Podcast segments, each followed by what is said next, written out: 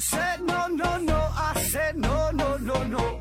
You say take me home, I said no, Perignon. You said no no no, I said no no no no, no no no no.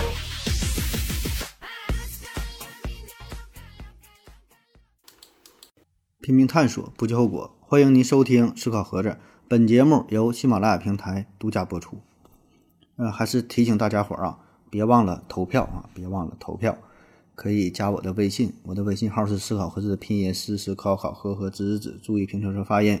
哎，在这上边呢，我的朋友圈里边呢，可以看到一个二维码啊，帮我扫一下哈，投个票，参加了一个活动。嗯、咱是今天正片的节目啊，正片节目。前两期正片的节目呢，我们分别聊了，呃，蜥蜴人，哎，还有呢，美人鱼，都是比较神奇的哈，传说当中的一种存在，哎，介于呢人和动物之间嘛，算是。那有很多人猜到了，这一期呢，我们要聊小灰人儿啊，嗯、那为了不让大伙大家伙猜对啊，这一期呢，我们就聊吸血鬼了啊，不聊小灰人了啊，原来真想聊小灰人来着。说说吸血鬼啊，这也是一种传说当中的生物，呃，在全世界范围内可以说呢都很有名儿啊，也有很多关于吸血鬼的传说。那咱们就直奔主题哈，咱就先说一个离咱们比较近的一个吸血鬼的事件啊，这是发生在一九九五年上海的一起吸血鬼事件。那对于这起事件吧，有很多种不同的说法啊。咱就简单这么一说，第一种呢，说这个啊是发生在上海的一个生化实验室当中，这个实验室呢在上海的郊区，嗯、实验室里边呢进行着非常秘密的实验，具体研究啥？好像是研究某种抗血栓的药物，哎，跟人体有关，跟这个血液方面啊有关。这个研究人员呢是从德国回来的，啊。那么这个实验呢，做着做着呢，哎，做失败了，所以呢，这个实验员就被感染了啊。具体感染什么东西呢，也不知道啊，因为保密嘛。反正与血液方面有关。那感染之后，这个研究员就变成了吸血鬼，所以呢，他就只能依靠吸食别人的血液才能维持自己的生存啊，不吸血他就活不了。那感染之后，他是作案数次啊。最后呢是被逮捕了啊！逮捕的过程当中还牺牲了两名警察。那这两名警察一看他们的尸体啊，有个共同特点，就是身体的血完全已经被吸干了。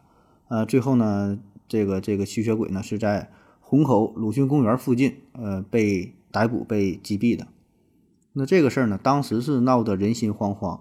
呃，上海的某个电视台呀、有一档栏目还曾经播放过这起事件，哎，但后来呢又向公众澄清道歉了。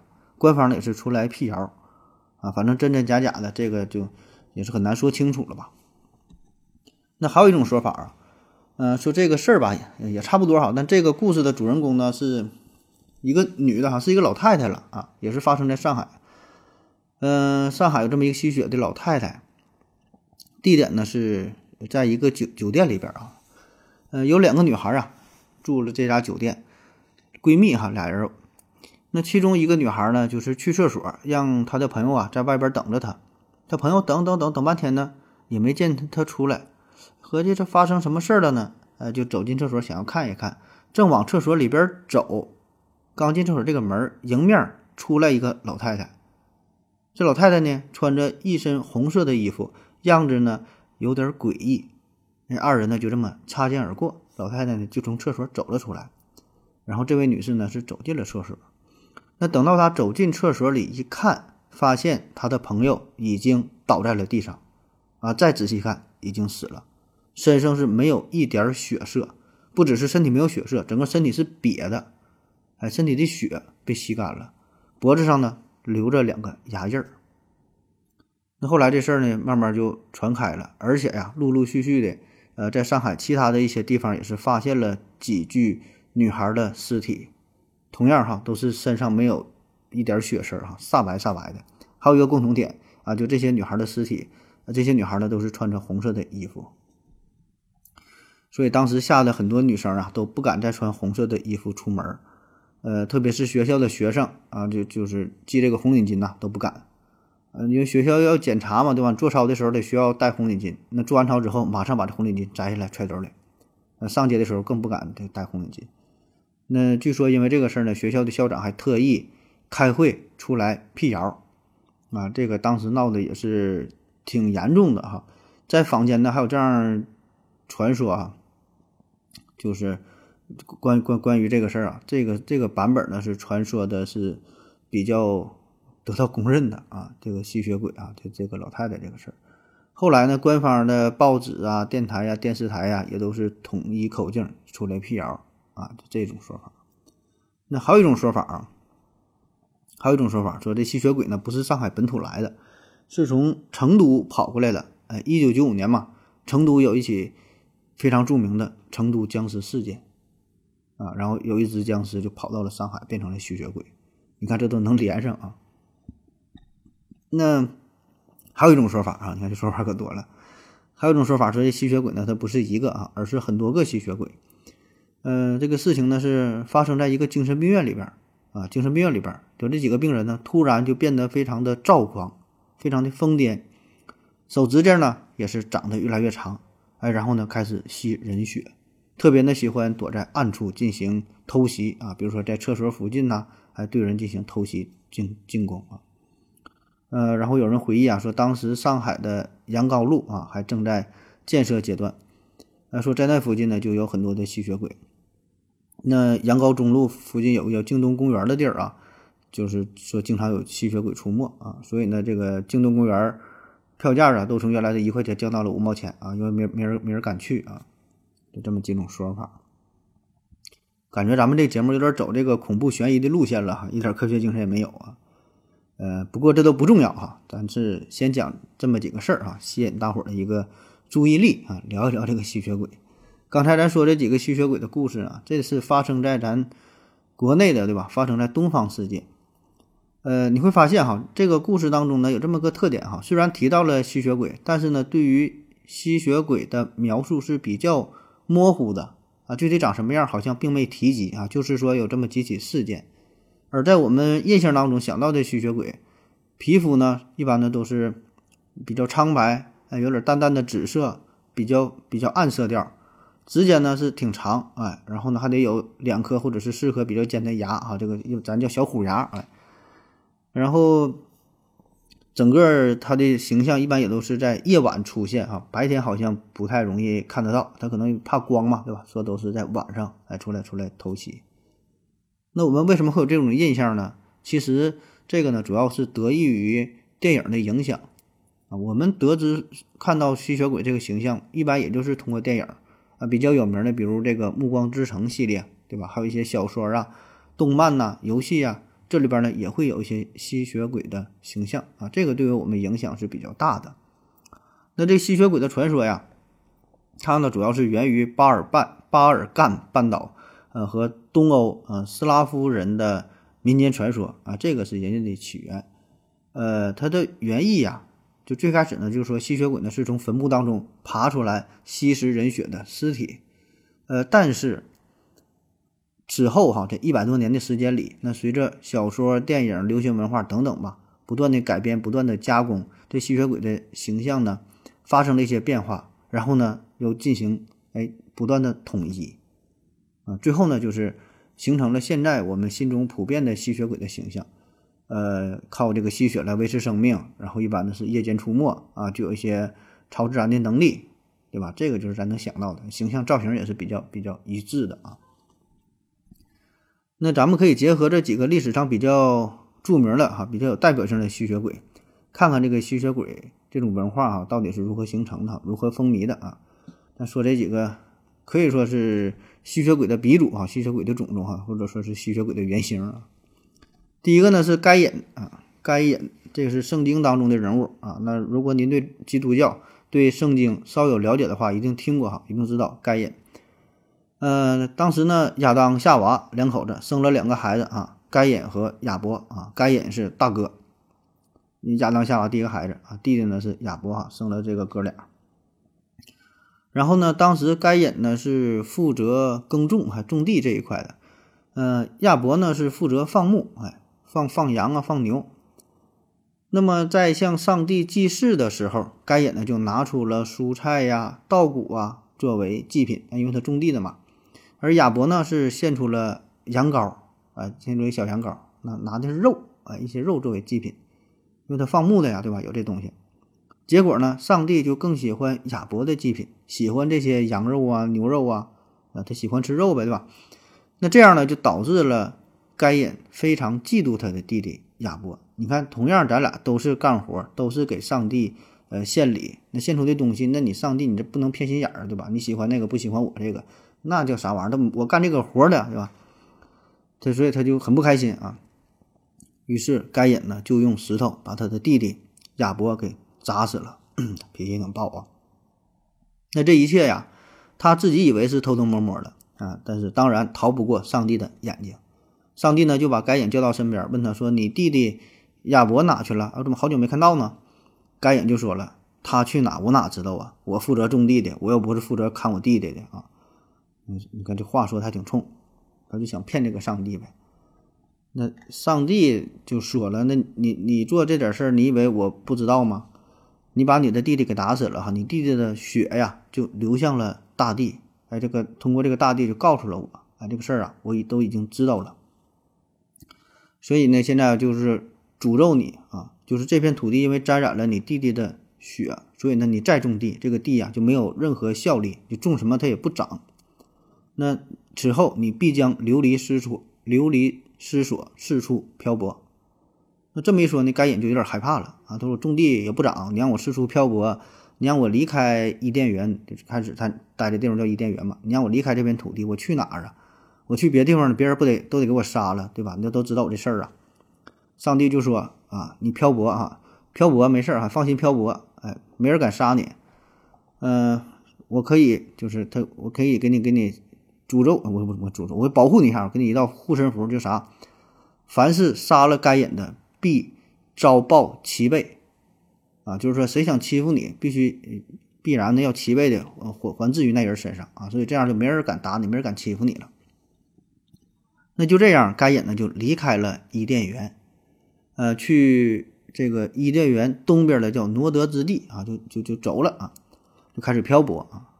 那以上这一段呢，是圣经当中《创世纪》啊这一篇呃有记录的啊，这能查到的哈。你打开一看，很多人也都知道这个事儿啊。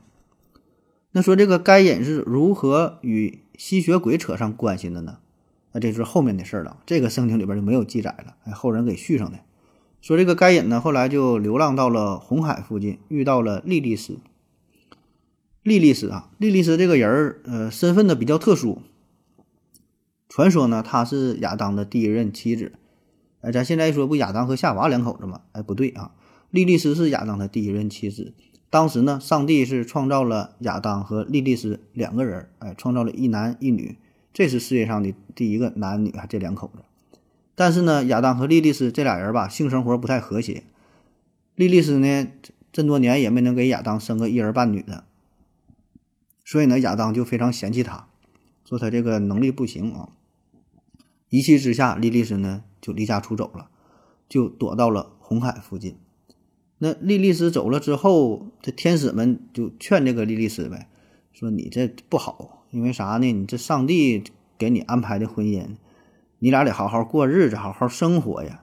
而且这世界上就这么一个男人，对吧？就这么一个亚当，你就凑合过呗。让你还找你，你你找谁呀？莉莉丝也不听啊，她是一个女权主义者啊，就就想就想寻找寻找自由啊，就男女平等啊，说我这不行啊怎么怎么地的啊，说啥不回去。所以呢，这个事儿吧，也是惊动了上帝。你这属于啥？无视神的权威，对吧？神给上帝给你安排的婚姻，让你俩过日子，你你说走就走。所以呢，上帝就惩罚他，让莉莉丝每天都要给亚当生一百个孩子。啊，当然，具体怎么生的哈，这个咱咱也不知道哈。反正莉莉丝呢是受不了这种折磨，最后呢就跳红海自杀了。在这边，那亚当这边呢，他媳妇儿离家出走，死了之后他没有媳妇了嘛？上帝没有办法，呃，拿出了他的一根肋骨，造了出了夏娃啊，这是后来的事儿，对吧？然后亚当夏娃生了该隐亚伯，哎，这不这么就是这一篇这么回事儿。那说莉莉丝这边死了之后，他呢就跟。撒旦扯上了啊！当然，这里边咱说死，他不是真，他他他不是，这都这种人他死了，他不是完全死了，对吧？还有灵魂，还有精神存在。他这个魂儿啊，就是他这个形象吧，还有啊，跟这个撒旦扯上了。撒旦这不大恶魔嘛，对吧？他呢成为了撒旦的妻子。那后世的这些什么恶魔呀、魔鬼呀什么的，哎，绝大多数都是撒旦和莉莉丝的后代。那这个莉莉丝呢，她是一直保持着美女的形象，永远呢是不会衰老。呃，凡是见到她的男人都会被她迷倒。那她之所以能够保持这么年轻貌美的状态，就是因为她吸了男人的阳气啊，像《西游记》当中啊说这个。所以呢，他就是利用这个男男人的鲜血呀，就是就是用用些魔法啊，用这个鲜血啊，产生一些神奇的力量，啊，让自己呢保持这个容颜啊。所以你看这里边也挺有意思的哈。他跟亚当那边在一起的时候，一个孩子没生；跟撒旦扯在一起的时候呢，生了一大堆孩子啊。也不知道这个莉莉丝和亚当这俩人可能身体方面免疫排斥啊，还是咋的哈？反正可能也是不太合哈，没生了啊。呃，那咱说该隐这回不到了红海附近嘛，遇到了莉莉丝。你看这这中间呢，差了这么这么一大片儿遇到了莉莉丝，这这叫法还没法叫了。这管叫后妈也不对，管叫大姑呢，还是管叫大姨呢？我就有点不会论了哈。这是他管莉莉丝，反正就是他俩就遇到莉莉丝了。该隐呢就从莉莉丝这里边呢学到了一些邪术，哎，主要呢就是吸血。哎，刚才不说吗？莉莉丝就就吸人血啊，吸这个鲜血。然后呢，该隐就跟他学会了利用鲜血呀，做一些魔法啊，就整出一些什么神奇的力量啊。那还有一种传说，说这俩这俩人呢，后来还结合了，扯上了，然后呢，生下了孩子啊。他们生的孩子后代全都是吸血鬼啊。说这个是吸血鬼的一个原型啊，有这么一个说法。当然，再次强调一下哈，后边这段故事，呃，跟圣经没啥关系啊，这个纯是。后人这个意淫呐，胡编乱造整上去的，啊，有一种说法，这就是最近才整上去的啊，这是源于一九九一年美国白狼公司，白狼游戏公司他们出乎了一款 RPG 游戏叫《黑暗世界》哈，《黑暗世界》，嗯，《黑暗世界之吸血鬼》啊，这里边就是他的这个游戏的创作背景就借用了圣经当中的故事，背景很宏大。那在这个故事当中呢，吸血鬼就这个祖先呢，就是就是这个呃该隐。啊，说这个该隐杀死了自己弟弟亚伯，受到了上帝的诅咒啊，然后成为了吸血鬼。啊，从该隐开始呢，这吸血鬼呢通过簇拥啊，这是一个游戏的术语，就是这这种方式吧，将人类变成新的吸血鬼，一代一代的啊，进而形成了十三个具有不同能力的氏族。啊，反正就挺复杂。你看这个背景很宏大，就是这些 RPG 嘛，很多这个经典这些游戏，它都有一个很宏大的背景啊，都是甚至说是有据可查的。啊，所以呢，你看这个白狼公司，它的这个《黑暗世界之吸血鬼》这款游戏就非常巧妙的应用了历史事件哈，把一些呃经典的这个这个典故啊，呃宗教当中啊，这个圣经里边的内容啊结合在一起，具有高度的拟真性，然后呢逻辑性也很强，自洽性呢也很好。那么后来很多游戏当中的设定也都是呃借用了它这个游戏当中的。这种这种情景的设定啊，可以说，呃，是当今这个吸血鬼文化的一个重要的基础啊。许多后来的不管是游戏啊、原创小说，其实都是参考了这个游戏的一个框架。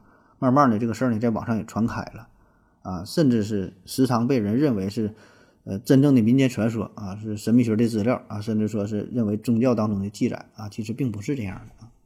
好了，咱休息一会儿。我要跟正南去尿尿。你要不要一起去啊？我也要去。哎，风姐，我要跟正南、阿呆一起去尿尿，你要不要一起去啊？嗯，好了，和嗯继续聊。嗯，弗拉德三世啊，他呢是瓦拉几亚公国的大公。瓦拉几亚啊，这个大致相当于现在的罗马尼亚，在一四五六年到一四六二年期间。弗拉德三世统治着瓦拉几亚这片区域，他呢有个外号叫穿刺大公啊，穿刺大公，怎么个穿刺法？他呢喜欢用尖尖的木桩来虐待俘虏啊，而且呢传说他是见血发狂，是嗜血成性，经常用各种非常严酷的刑罚来对待罪犯呐、俘虏啊，哎等等，就折磨这帮人啊。咱就述说简短啊，那当时他正率兵和这个土耳其跟这么跟跟这个打架呢啊，奥斯曼嘛。那这土耳其的大军呢是抵达了他的城下，哎，结果呢看到很多俘虏呢被扒光了衣服，整个身体啊被活活的穿插在木桩之上，就大大木头桩削尖了，把这人啊整个身体穿上边，像这个烤肉串一样。那整个就在在他城墙一圈长达一公里啊，就这么一圈摆满了各种尸体，那弥漫着浓烈的这种腐臭味儿，哎，各种乌鸦呀、鸟啊，还啄食这些尸体，那场面呐，你想想就是毛骨悚然。所以呢，这些土耳其士兵看到这个场景之后是毫无斗志啊，只得撤离。就说这个人他非常非常残暴啊。那对于在弗拉德大公面前，哎，不愿意脱帽的土耳其使者。当时不有使者嘛？双方打仗，使者来报送信啥的。他这个土耳其使者就是就表装逼呗，对吧？犟嘛，让摘帽子不摘，还搁这块儿。弗拉德就说了：“那既然你不愿意脱帽，那就让他永远脱不下来。”于是呢，这名使者啊，从头顶就从帽子啊帽子尖儿的钉入了铁钉，直穿身体啊！你不不摘吗？就让你戴着啊！所以呢，穿刺大公的称号慢慢的就在整个欧洲传遍了，而这个弗拉德三世啊，也是现在可以说是最有名的吸血鬼形象德古拉的原型。德古拉啊，德古拉这个名字呢，是一八九七年啊，出自于爱尔兰的作家布拉姆斯托克啊，他呢有一个同名的小说啊，叫《哥特式恐怖小说》啊，德古拉。那这个小说非常重要哈，对于吸血鬼的形象塑造是非常的重要啊。在他之前也有吸血鬼，哎，但是呢，原来的吸血鬼形象都是那种非常狰狞、恐怖、呃丑陋啊、笨拙这种形象啊。而这个斯多克的小说呢，一改之前的形象，他描述的吸血鬼呢，变成了一种绅士，哎，衣着考究、彬彬有礼，经常的保持着微笑，哎，总是散发出。女人无法抗拒的魅力，然后把你勾引过来，再吸你的血，所以这个这个形象，就是这个是我们现在深入人心的这个形象哈，就是由这个斯托克由他来创造的啊，就是德古拉啊这部这部小说啊，当然这个小说我我也没也没看过啊，据说呢这个小说形式还比较特殊，呃，跟一般小说不一样啊，它呢是利用这种书信呐、日记啊、电报啊、报纸啊，哎等等各种通讯的形式，造成了时空的交叉。呃，主要呢是描写了一个吸血鬼的施暴和灭亡的故事啊，反正有兴趣的朋友可以可以可以看一看吧。那总之哈，这部小说为后世的吸血鬼文化是带来了重大的影响，也成功的使得德古拉成为了吸血鬼的代名词。那此后的吸血鬼很多小说、电影等等吧，一些情节上的设定哈，包括这个外形啊，一些吸血鬼的特点呐，也都是以这部小说作为基础啊进行改编的。呃，当然还有其他很多传说吧，这个就简单说一说吧。其他一些吸血鬼的原型啊，这个就不是特别有名了。呃，比如说啊，有一个叫做伊丽莎白·巴托里，呃，外号呢叫血之伯爵夫人。呃，这位呢是一五六零年出生于匈牙利的一个贵族家庭啊。关于他的身世吧，也是比较传奇啊。咱重点就说吸血这个事儿，这个事儿啊，这不说这这贵族家庭嘛啊，贵族当时呢也有很多这个农民。就反映说自己的女儿啊送到宫廷当中学习一些礼仪，哎，送到了巴托里的身边，莫名其妙的就消失了。最终呢是匈牙利国王派人来调查这个事儿，结果发现啊，巴托里他是专门杀害十到十四岁的小女孩啊，据说呢杀了六百五十多人啊，但是匈牙利当匈牙利哈当局呢觉得这个数有点太夸张了。官方最后的统计数据是受害者呢是八十多人啊，那八十多人那也不少了。那他为什么要杀害这些少女？呃，就是他觉得这个少女之血能够让他永葆青春啊，所以呢，制造出了血液浴啊，血液浴啊，啥意思？咱现在有这红酒浴、牛奶浴，洗澡嘛，洗浴，它叫血液浴，用这个少女的血来洗澡啊，真假是不知道哈，反正呢，这个也是吸血鬼的一个一个起源，一个传说吧，就把这个伯爵夫人和这个吸血鬼形象联系在一起。嗯，还有一个呢是侍女安普莎啊，侍女安普莎，呃，这是希腊神话当中冥府女神呃赫卡特的侍女。这个安普莎呀，她是一个长着铜脚的吸血鬼，脚呢是铜的啊，是一个半驴半人的形象啊。别看她长这样，但是她能变身，随时可以化作非常漂亮的少女，诱惑睡梦中的男人啊。就是说，每个成年男性梦中出现的美女的形象，其实啊都是安普莎化身的。哎，就是你做梦的时候梦到美女了，都是安普莎正在吸食你的血液啊。他特别喜欢处男的血液啊。那还有一个类似的形象，是一个埃及公主，叫拉米亚。拉米亚，呃，那在神话当中呢，这个拉米亚呀是埃及王贝罗斯的女儿。呃，她的几个孩子被众神之父呃宙斯的妻子赫拉给杀死了啊，就这个拉米亚。所以呢，拉米亚就报仇嘛，他就变成了一个怪物，专门呢吃小孩儿，吸他们的血。呃，也有一些民间传说说，这个拉米亚呢，他也会是诱惑男性，啊，就跟那个刚才说这个侍女安普莎哈，跟他这个形象差不多。那有一些文学著作当中呢，也把这个拉米亚呢是呃描述成这个女女吸血鬼啊，就是这种神话啊传说当中关于吸血鬼的人呐事儿啊，呃挺多啊，咱就不一一列举了。那吸血鬼的形象可以说有着数千年的历史啊，在早期啊，美索不达米亚文化呀，这个古希伯来文明啊，呃，古罗马文明等等嘛，这些神话传说传说当中都有吸食人类精神的这种恶魔啊啊，当然这个和我们现在说的吸血吧，还是有点差别，对吧？因为当时吸的也不是血，是的叫叫什么精气啊，所谓人的精气啊。呃，那现代意义上的真正意义上咱熟知的吸血鬼的形象，这个是十八世纪呃东欧地区啊从这地方产生的，呃就是在一些民间的口口相传的传说当中，哎就是提到了吸血鬼形象啊，后来呢慢慢的才才才才才统一起来。那事实上哈，在十八世纪之前是没有现代意义吸血鬼这个词儿，就是没有这个单词啊。英语当中呢，第一次出现吸血鬼这个单词呢，是一七三二年，哎，记住这个时间，一七三二年，以后在后面呢，咱还会说啊。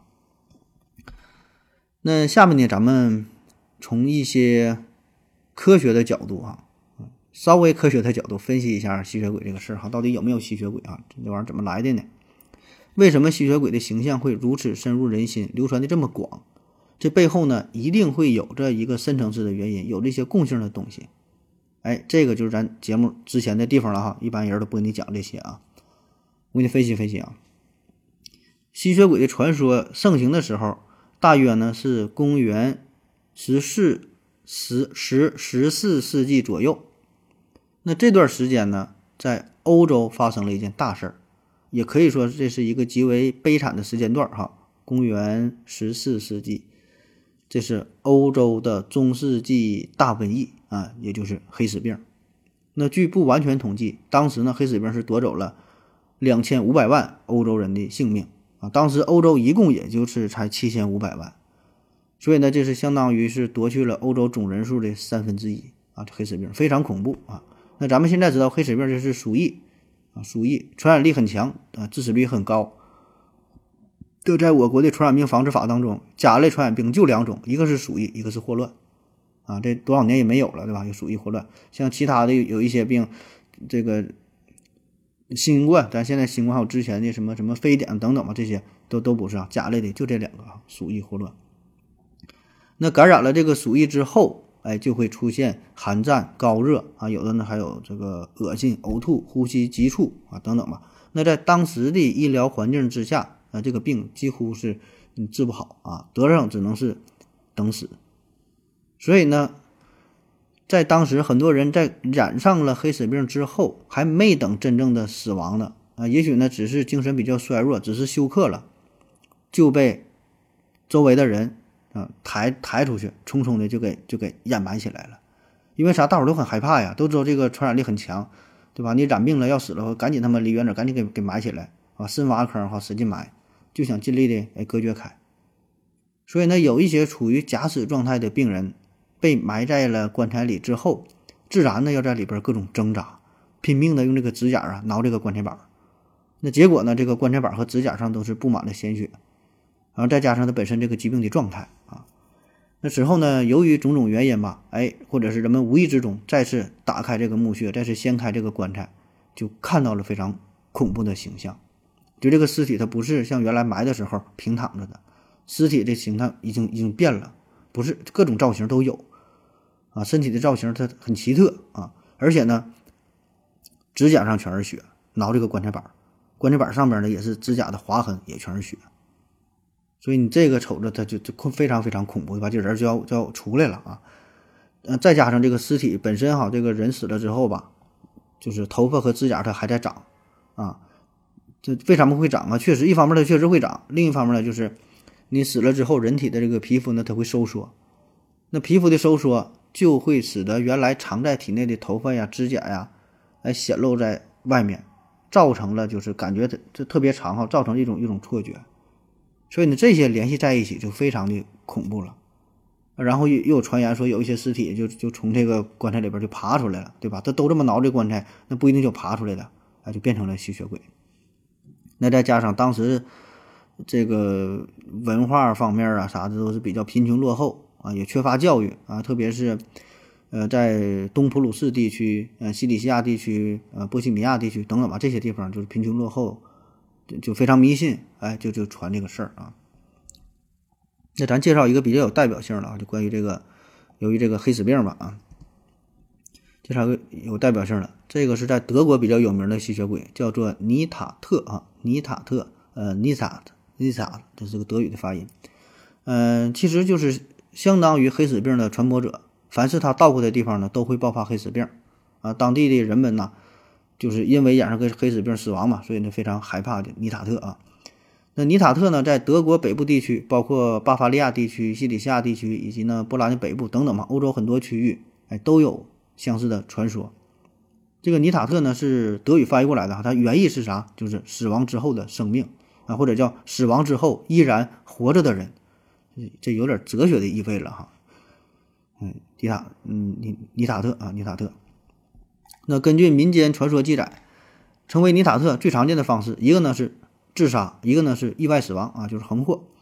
而在瘟疫肆虐期间，第一个染上黑死病的人，他死了之后就会成为尼塔特。而有人一旦成为了尼塔特，他死了之后就会开始吃自己的裹尸布。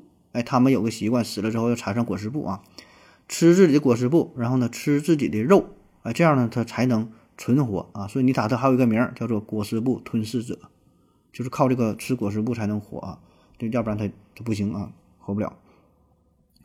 那此外呢，还有其他说法，就是当一个家族当中有一个人成为了尼塔特，那么整个家族当中其他的人也会慢慢生病死去啊，这很正常对吧？一个人得了黑死病，传染给其他人，那确实会死去啊。呃，因为在这个形成尼塔特的过程当中啊，传说呢，这是会消耗其他。呃，与他有亲缘关系的人的这种精血啊啊，这样才能维持他的精神状态啊。旁边人呢，就就都就都就都死死掉了啊。那还有说的更狠的，说这个尼塔特呢，他会吃掉亲人的尸体来维持自己的生命啊。那么这一点呢，就和欧洲其他一些地方的传说就比较类似了啊。就这就咱说这吸血鬼，你看这里边尼塔特可能没太提吸血的事儿哈，但是整个这个。呃，模式啊，传播的模式啊，它的这个特点，哎，其实跟那个吸血鬼呢差不多啊。你看吸血鬼也是，首先呢会选择杀害自己的家人或者熟悉的人，选择自自己的朋友啊。最具代表性的就是斯拉夫地区这个吸血鬼啊，对吧？都是呃类似的这个饮食习惯啊。那虽然尼塔特和我们现在说的吸血鬼还有点不同啊，吃的不太一样，一个吃肉，一个喝血嘛，那道理它是完全相同的。那在德国民俗当中有这么一个做法啊。就是刚下葬的尸体，呃，如果随后几天发现呢，他的一只手握着另一只手的大拇指，左眼呢未被睁开，哎，这就证明啊，这个人啊有可能要成为尼塔特。而如果这个墓室被封死了，但是呢听到里面传来了异响，啊，就像是吃东西的声音，呃，也证明啊这个人将来啊将来会可能成为尼塔特啊。所以呢，一旦发现有成为尼塔特的征象，最好的办法呢啊就是。给它挖开啊，给它脑袋砍掉啊，然后呢，把尸体呢进行焚烧啊，处理的都是非常狠。那如果要预防尸体成为尼塔特，呃，最好呢就是在下葬的时候啊，呃，用这个石头或者是尖锐的物品放入死者的嘴里，然后呢用这个裹尸布哎给它缠上，缠上之后再缠上绳子，给它系得紧点，免得免得它挣脱了啊。因为啥？这时候就算他要成为尼塔特，但咱说他不得吃自己的肉吗？吃这个果实布吗？那他吃不着，呃，吃不着，哎，那他就没法成为尼塔特了啊！这这个听着反正都挺恐怖的啊。呃，其实咱说这个不就是因为这个尸体都没完全死透嘛，对吧？你你给人家埋起来了，他当当当当然挣扎，当然想往外跑了啊。所以当时人们也不知道，就是用这些非常粗暴的啊，但是也很有效的办法来处理掉。嗯，而罗马尼亚人呢，他们处理方式也差不多哈，他们是用钉子钉进死者的额头。啊，用这个针呐刺这个尸体啊，或者是在这个尸体嘴里边放大蒜，哎，放大蒜这个是挺通用的方式。反正呢，也都是用种种方法吧，想防止人呐死了之后变成呃吸血鬼啊。他们斩除吸血鬼的仪式呢，叫做 Grand Reparation 啊，呃，这个呢要在拂晓的时候进行。主持人呢会用木桩刺进吸血鬼的心脏，呃，用这个挖木的铲子啊砍掉他的脑袋。把这个尸体啊烧成灰儿，啊，让这灰儿呢随风飘扬，或者是埋在两个路口的交界处。那为了把受害者从吸血鬼手中救出来，哎，罗马尼亚人呢还创作了一些驱魔的咒啊，哎，啥样都有吧。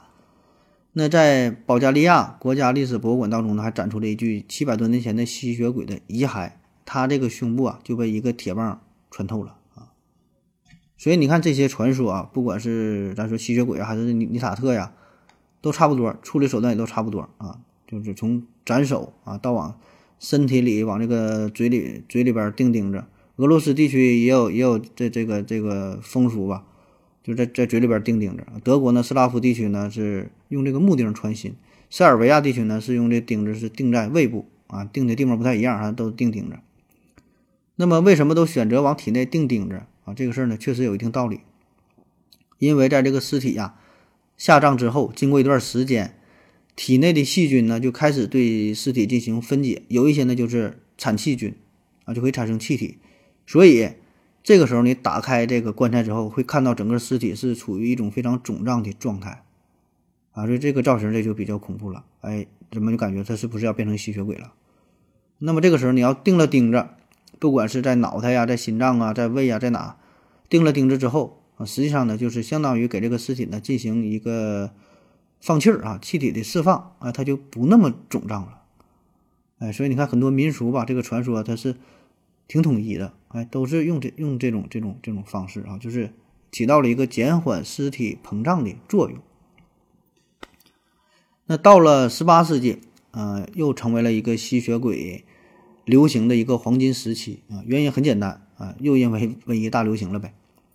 在一七一零年啊，再次爆发瘟疫啊，在一七零零年到一七二一年二一年之间，这个时候呢是发生了叫大北方战争，也叫第三次北方战争啊。这个战争呢是见证了俄罗斯帝国作为欧洲强国的崛起，同时呢还散播了一个极为严重的大瘟疫。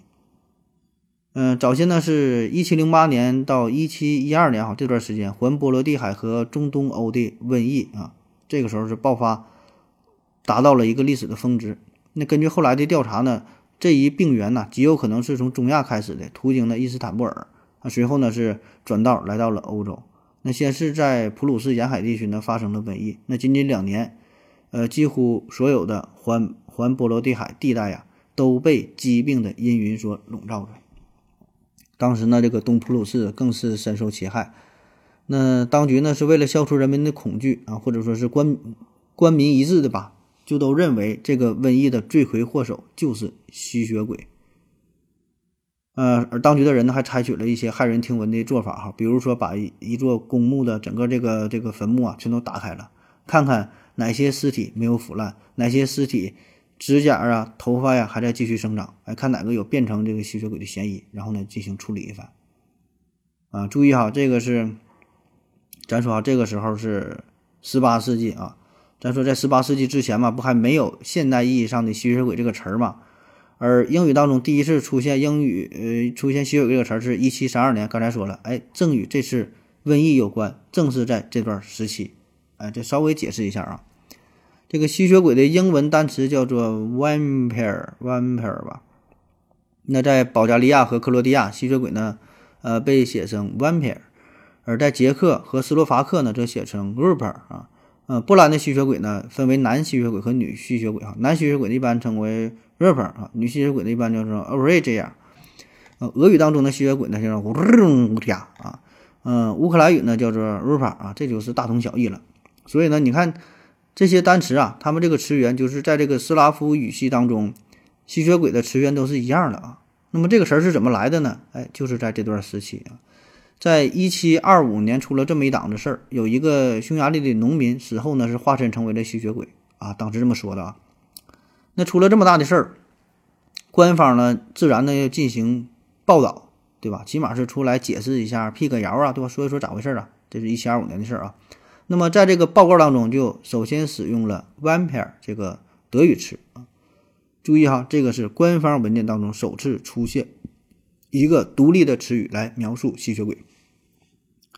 那据分析吧，说这个词呢，很可能跟它同源的俄语单词“蝙蝠”啊 n i p r i a n i p r i a 啊，这个词的是同一个词根啊，P-I-R 啊，飞啊，飞这个字儿哈，跟这个是一个词根。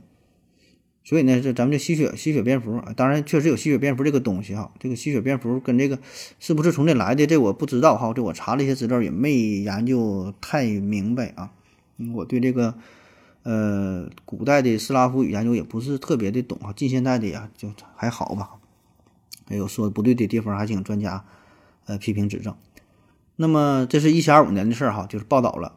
那么再往后是一七三二年，哎，有一本叫做《十岁者的》。杂志十岁就十麦穗啊，十岁者的杂志详尽地描述了此前这位匈牙利农民变成吸血鬼的故事。那么在这个报道当中，就正式使用了 “vampire” 啊这个这个单词。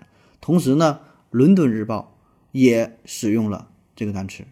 哎，那么再后来，这个词儿呢就成为了吸血鬼的专用词语啊，被收录到英语的词汇表当中。那致使吸血鬼才真正的以一个独立的身份。嗯，作为作为独立的身份存在这个世界上，慢慢的呢，呃，被全世界人民所接受，哎，慢慢的才才传开了。啊，好了，咱再休息一会儿。我要跟正南去尿尿，你要不要一起去啊？我也要去。呃，风姐，我要跟正南、阿呆一起去尿尿，你要不要一起去啊？好了，那我尿回来，咱们继续聊。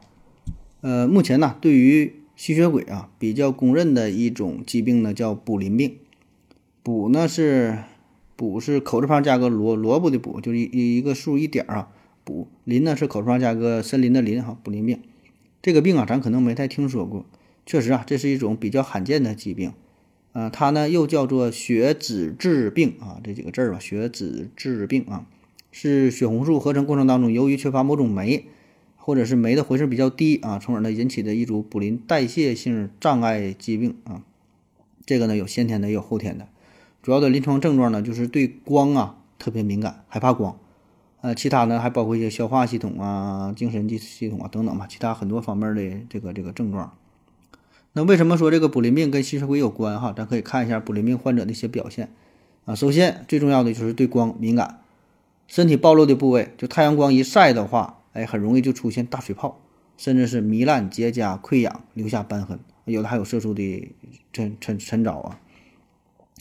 所以呢，患有卟啉病的人，他白天呢通常都不敢出门，一般都是晚上，哎，太阳下山之后，天黑了，他才敢出来。所以呢，你看这个就很符合吸血鬼的设定，对吧？都晚晚上出来。那身体上的一些特征，比如说，呃，严重的患者，这个嘴唇啊、牙床啊受到腐蚀，看上去啊就是像满嘴的鲜血，通红通红的。而这个皮肤呢，也会因为贫血，呃，转转转变为这种惨白惨白的颜色。眼珠呢，通常是呈现红色，啊，有的呢还会排出血性的尿液，那都身体代谢异常啊，一些一些暗红色的尿。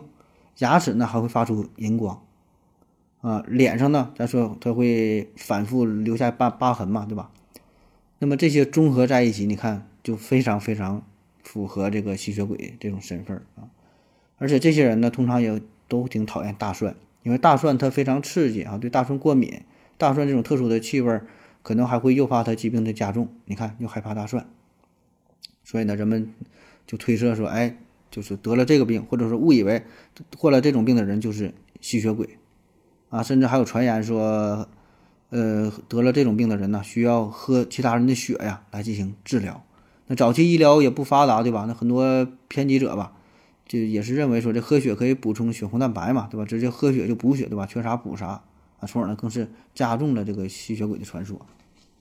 那就算是到了现现代哈，还有类似的说法了，而且是，呃，医生哈也有这么说的啊。一九八五年，加拿加拿大的化生化学家叫大卫道尔芬，他呢是发表了一篇论文，啊，把这个吸血鬼呢和这个卜林病再次联系在一起啊。这离现在你看这才多少年是吧？三十多年事儿。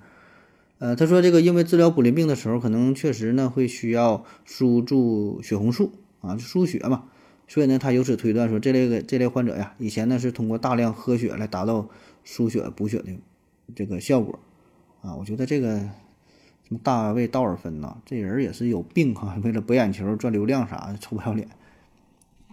那还有一个还有一个病啊，也是跟这个是吸血鬼有关的。比如说这个狂犬病啊，狂犬病，你看这个狂犬病早期的表现啊，也是焦虑啊、这个恐惧啊、呃激动啊、易怒啊、神经过敏呐。那病情加重之后呢，会出现一些机能的亢进呐，出现幻觉呀、痉挛呐，呃种种古怪的行为呀，极度的恐惧啊，怕风、怕水，呃怕怕怕声啊，对吧？也有的也怕光。啊，就这些呢，都能引起狂犬病患者的痉挛发作，呃，有的呢还伴伴有一些这个肌肉的瘫痪呐、共济失调啊，就整个你看这个人的状态他是不正常的。那么狂犬病的这些种种表现，哎，也有和这个吸血鬼的形象设定啊相似的地方啊，比如说怕光、讨厌刺激性的气味，对吧？咱说这个大蒜，对吧？呃，咱就说大蒜辟邪嘛，啊，所以呢，这个确实跟这个有关啊。然后呢，这这个还有。面部的抽搐啊，想咬东西，对吧？就狂犬病不这样吗？所以这些呢，就都很符合吸血鬼。哎，还有一个非常重要的原因，就是这个吸血鬼这个狂犬病啊，也是可以传染的。就人咬人，呃，得了狂犬病的人咬别人，别人呢也会被染上狂犬病。那这不就吸血鬼嘛，对吧？被吸血鬼咬了之后变成吸血鬼，再咬别人呢，这吸血鬼呢慢慢就会传递下去。哎，这个狂犬病呢也这样。那还有一个疾病哈，咱简单说一说吧。这个就是肺结核啊，肺结核。嗯，咱以前管叫痨病啊。早些年呢，也是没有什么有效的药物，这病呢也是很难治好啊。肺结核疫苗卡介苗嘛，这是上世纪初啊，一九零六年才研制出来的。所以在过去的这个几百年间，这基本它没法治这个病。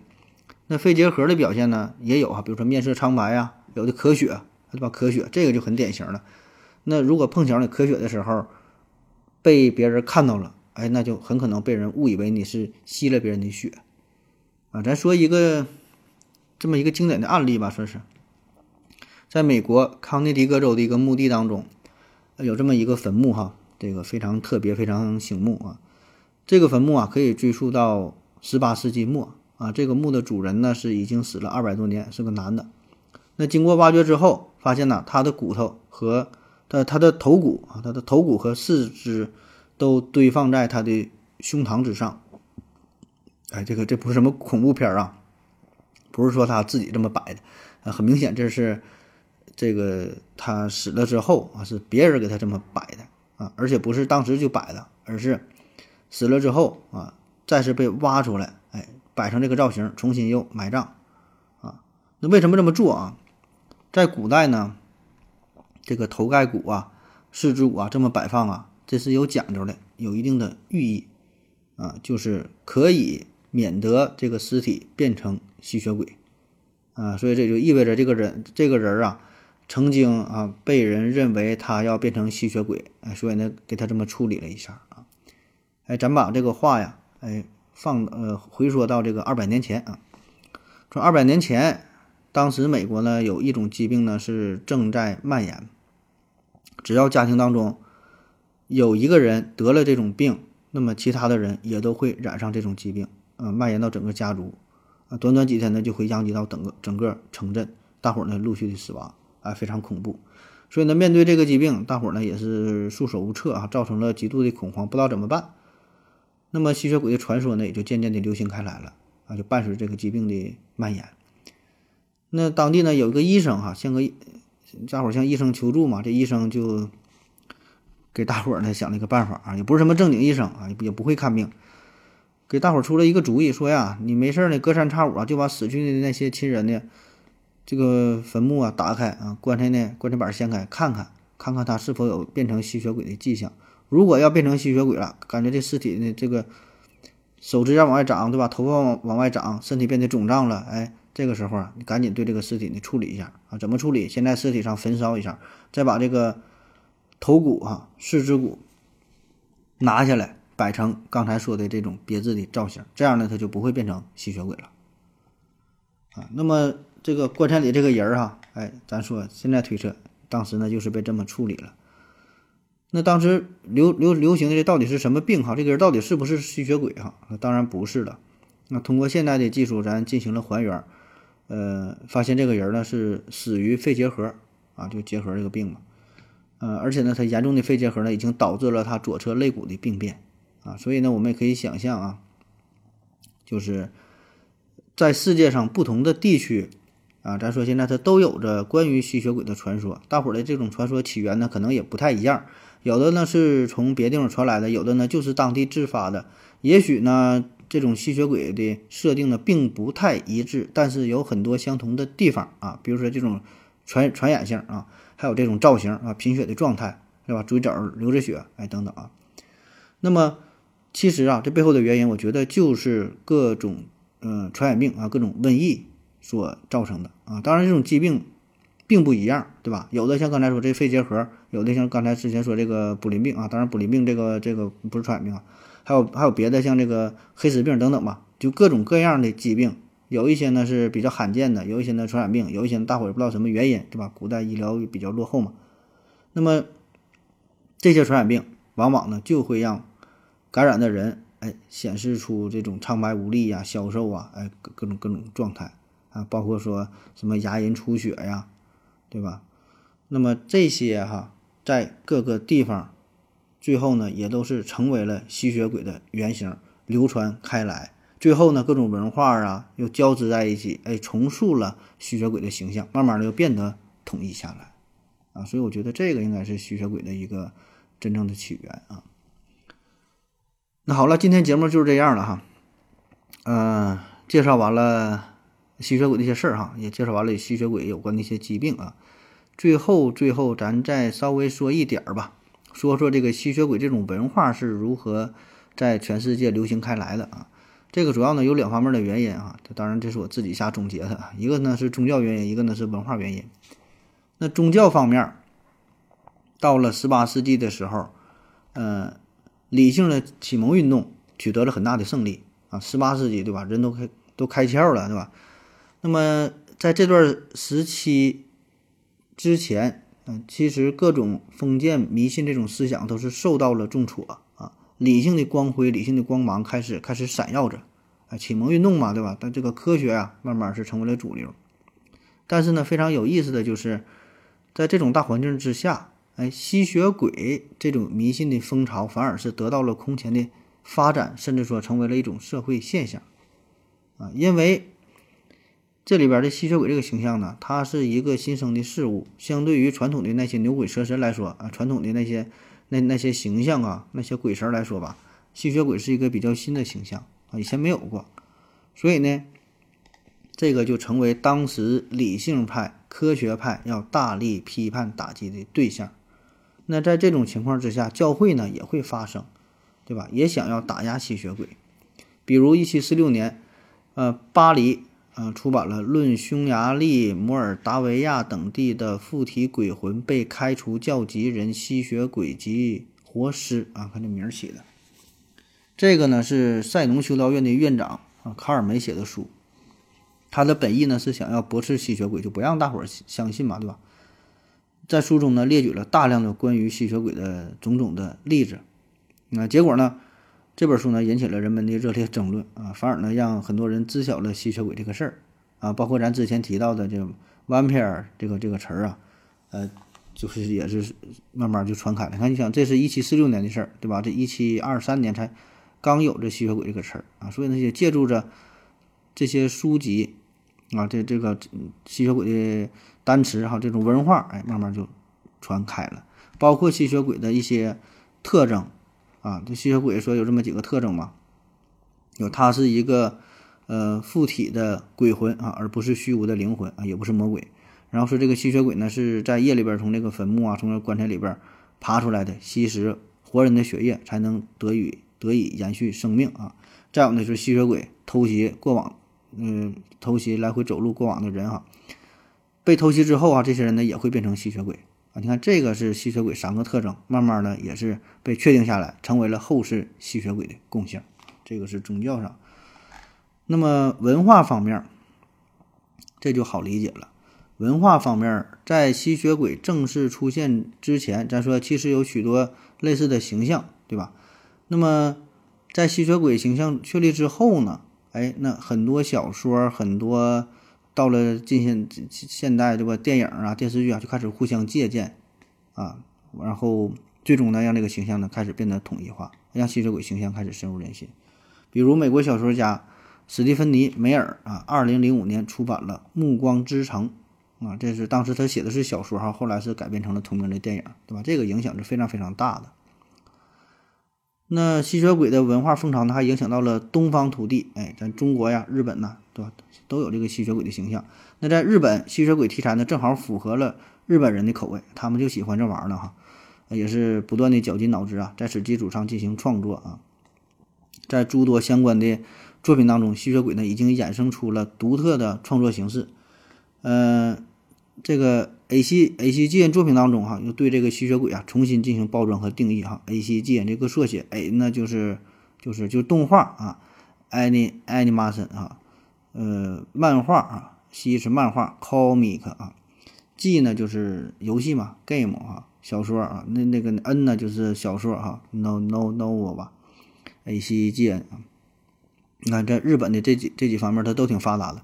就是他们呢，又对在这些作品当中呢，对吸血鬼重新定义、重新包装，啊，让吸血鬼形成了相对完整的不同体系，也更加符合日本本土的需求，哎，跟日本本土的文化呢又结合在一起，啊，更容易被呃当地人被亚洲文化所接受啊。然后说就是到咱中国，对吧？到咱中国就是开篇咱提的那个事儿，啊，上海吸血鬼事件。那其实从上世纪八十年代开始，最早呢是香港电影。开始进入到内地，呃，出现了很多僵尸的形象，对吧？什么什么僵尸道长啊，什么鬼打鬼呀，什么就林正英整的那一派，对吧？僵尸电影很多。那这里边呢，其实也是模仿和借鉴了吸血鬼的一些主要的特点：咬着脖子吸血，呃，害怕阳光，害怕大蒜呐，对吧？那也正因为这个特点，才导致了外国呀，将这个僵尸呢是看作是另一另一个类型的吸血鬼，也叫吸血鬼。那为了区别这个僵尸和吸血鬼呢，有的呢会把这个，呃，吸血鬼呢叫为吸血僵尸啊，就那种呢就是一般的僵尸，这是吸血僵尸也不一样啊，反正这个概念咱也就不加以区分了吧。呃，总之吧，就是因为咱本土确实啊，咱没有呃现代意义上的这个吸血鬼的这种生物，对吧？这个一定是外来的啊，那么只好呢就是依托于本土的僵尸形象啊，赋予了僵尸更多的技能啊，这种吸血的技能。呃，那其实咱们传统文化当中，或者说咱们的神话啊、传说呀，嗯，呃，古典的这些书籍啊，包括《山海经》当中啊，呃，有没有这个吸血鬼啊？这事儿呢，有一个相关的相关的形象倒挺多啊。比如说《山海经》当中里有一个，呃，这里边有叫旱魃啊，里边有个叫旱魃的这么一个鬼怪的形象，它呢是一种能够引起旱灾的怪物，旱魃。呃，《诗经·大雅·云汉篇》啊，记录说这个旱魃为疟啊，如檀如焚啊，檀焚就是像烧火一样啊。旱魃他就就是就是管这个管这个，像这个土地呀旱啊，反正着火了一样啊，种庄稼不长。那怎么对付旱魃呢？就是用童子尿啊，用这个黑狗血啊等等啊。当然，这种形象和西方传说当中的吸血鬼还是有着很大的差别啊。那好了哈，今天节目就是这样了哈，这个东扯西扯的啊，说了挺老多，不知道你是否听得明白哈？啊，反正就这样吧，感谢您各位的收听，谢谢大家，再见。